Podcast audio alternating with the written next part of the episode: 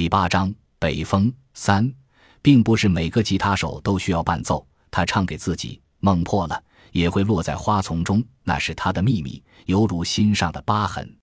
两年前的夏日，杨一凡从算盘洼回营盘镇，抄了一条近路。算盘洼到营盘镇虽是土路，但还算好走，有些锅盖大的坑洼都用碎石子垫了，即便下大雨，也不至于泥泞的迈不开脚。各村到镇里的路。宋庄那一条是最好的柏油路，桥石头个人出资修建的，其他的都是水泥路，只有算盘洼是土路。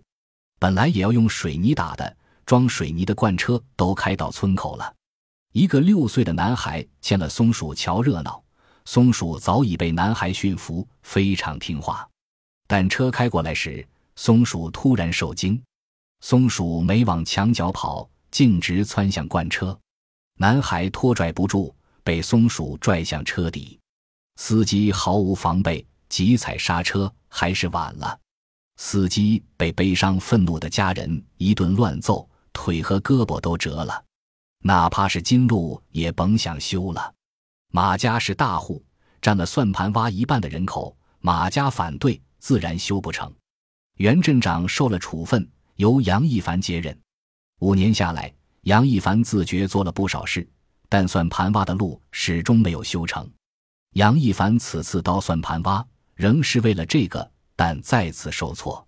那是下午，微风缠绕，远日红黄，鸟雀不时飞过头顶，玉米放肆生长。乡间没有奇景，但处处是景。只是杨一凡无心欣赏，他沮丧而郁闷。当然，不只是因为算盘挖的路。已经有相当一段时间，说不清是何月何日，焦灼嵌入了身体。有时是能说上缘由的，比如某件事令他着急上火；可很多时候并没什么缘由。睡眠差极了，白日如此，夜晚照旧。他再不能像过去那样，哪怕熬至一两点倒头即睡。那时他和严有道一样，再浓的茶也不影响睡眠，虽是短短的几个小时。但足以养精蓄锐。为了能好好睡一觉，杨一凡关掉手机，早早躺到床上，强迫自己闭眼。眼睛能闭上，却不能合上大脑的开关。终于烦躁的坚持不住，他睁开眼，要么午夜，要么凌晨了。即便能再睡几小时，也不像过去那样，稍有动静梦就散了。在之后，就听到困扰他的啰嗦声。他认为与睡眠差无关。他平时多住镇里，在办公室是听不到的，那声音只在家里。可在他安然入梦的时光，耳边只有贺慧均匀的呼吸，啰嗦声是他患了失眠症之后才有的。这又是怎么回事呢？他弄不清楚。杨一凡昏头昏脑，没走进直通往镇里的路，而是拐进了林带间的人行道。没有缘由，杨一凡不知那个念头是怎么冒出来的。他骑的是轻便摩托，在乡间极方便。书记新买了桑塔纳两千，把那辆旧普桑给了杨一凡。杨一凡只在冬天开，夏秋之际，他更喜欢摩托，尤其是下乡的时候。出了林带，便望见黄灿灿的葵花。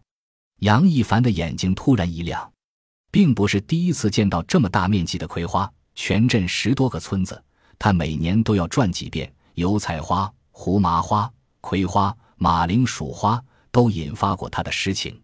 这片葵花并无特别之处，只是出现的突然、意外，因而有难以名状的惊喜。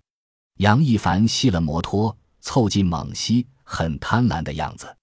除非特别情况，杨一凡才让办公室的人跟着。平时他一向独来独往，他喜欢自由，比如现在。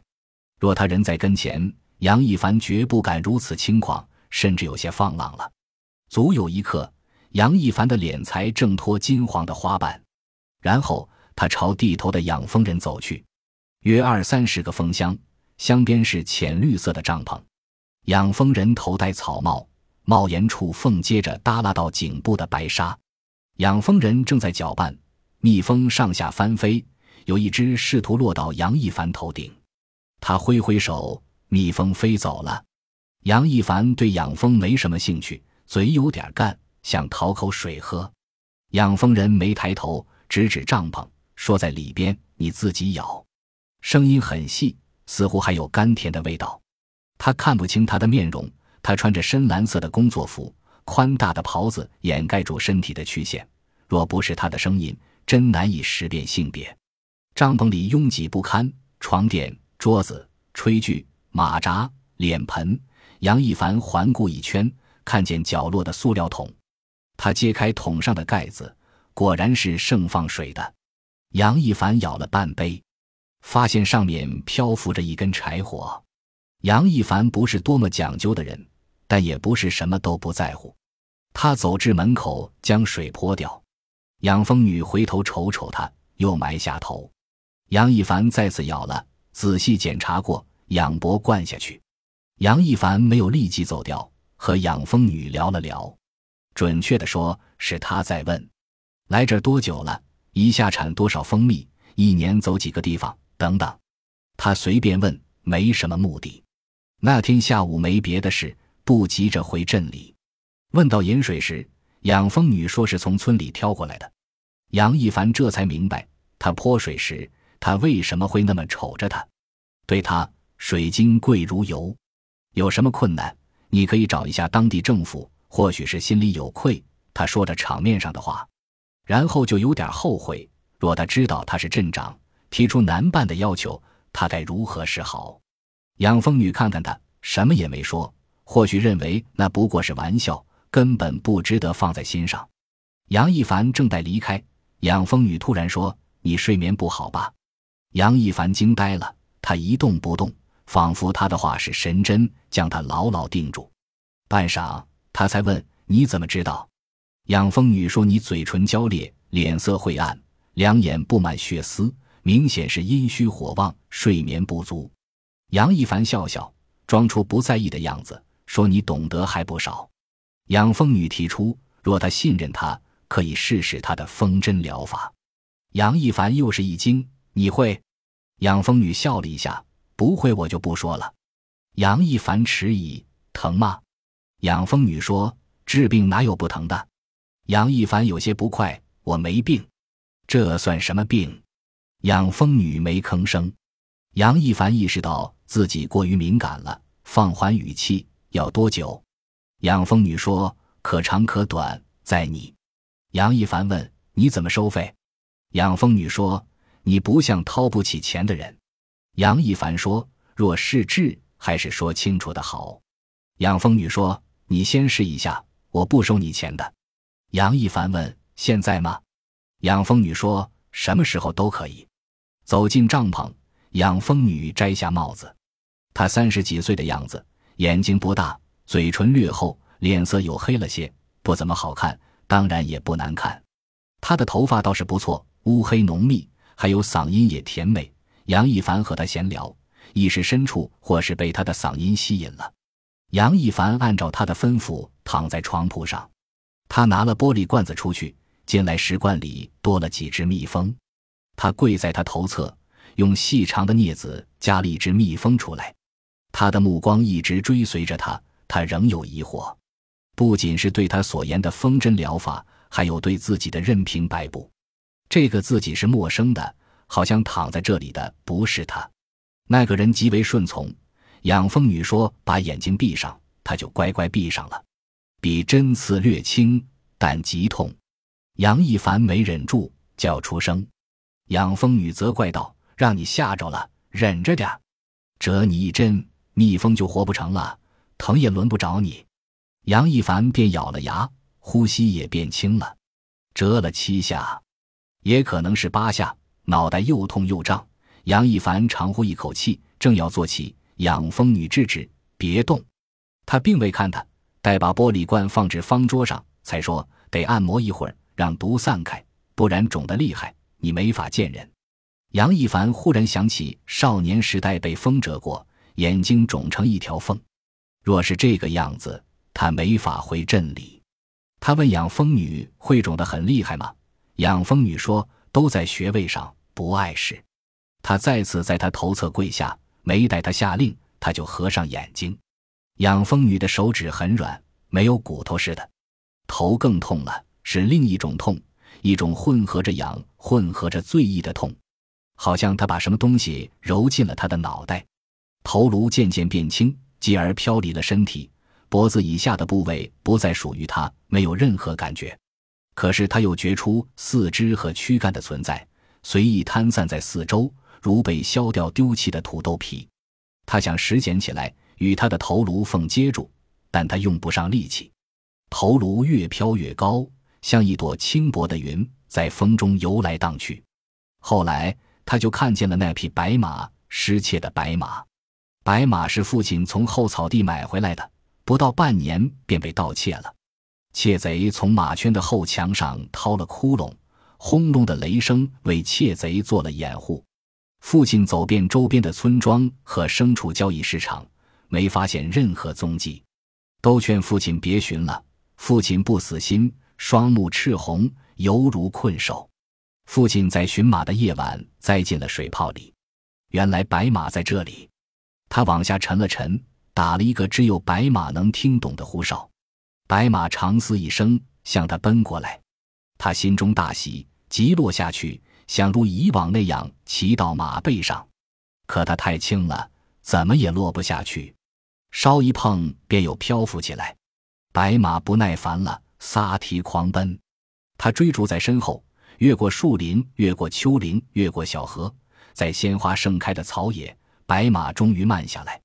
他追上了白马，却没有急于落下，就那么飘着。杨一凡睁开眼睛，帐篷昏暗，养蜂女正背对着他切菜，他只看到一个轮廓。听到动静，他转过身：“你可真能睡？”他不相信似的问：“我睡着了？”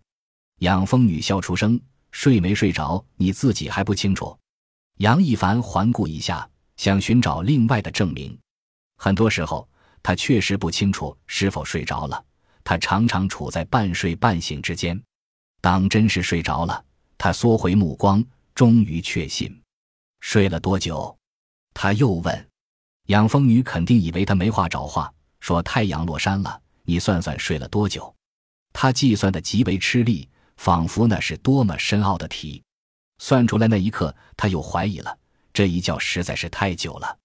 养蜂女说：“看你睡得香，我不忍叫你误事了。”杨一凡说：“没有。”突然醒悟过来似的，他一跃而起，钻出帐篷。杨一凡骑得有些快，仿佛身后是深渊，他急于逃离。回到镇里，天已黑透。办公室的小刘过来。问他是否吃过饭，他说吃过了。小刘没多问。杨一凡黑天半夜回来是常事，有时在村里吃，有时空着肚子回来。小刘离开，杨一凡立刻站到镜前，头发略有些乱，骑摩托风大，难免。脸庞没有肿大，只是像喝了酒，浮着一层薄薄的红。杨一凡吁了口气，只要不走样就好。杨一凡早早躺到床上。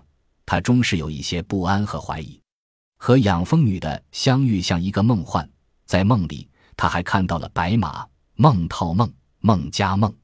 他的话犹在耳边，他的相貌却怎么也想不起来。他甚至冒出疯狂的念头，返回去探个究竟。只是黑夜不比白天，偷摸来去不被人发觉并不容易。理智终是占了上风。杨一凡睡到天亮才醒来。而过去不就在前一个夜晚，他还爬起来两次，胡乱写了一首诗，没有激情。写诗不过是为了抵制焦躁。他想起养蜂女和她的风针疗法，仍有疑惑，但兴奋和惊喜一如煮沸的水，珠泡浮现，难以抑制。作为镇长，杨一凡自觉是称职的，心怀杂念却不敷衍，不过把一天的工作压缩至半日。突发事件不是每日都有。这个他不担心，即使突发，担心也无益。当然，他也不敢麻痹大意。午后，他离开办公室，特意把手机铃声调至最高。他深知保持通讯畅通的重要。望见那片黄灿灿的葵花，杨一凡忽然想起《聊斋》，他可别成了那些故事的角色。待看到帐篷，看见在炎热中戴着纱帘帽忙碌的身影，他吁了口气。他没有骑至近前，仍将摩托停在几十米外的路边。他和养蜂女打招呼，养蜂女像是料到他会来，没有丝毫惊讶。他让他先进去，他再有十分钟就忙完了。杨一凡想和他聊天，但环顾一下四周，把到嘴边的话咽进肚，悄无声息地钻进帐篷。本集播放完毕，感谢您的收听，喜欢请订阅加关注，主页有更多精彩内容。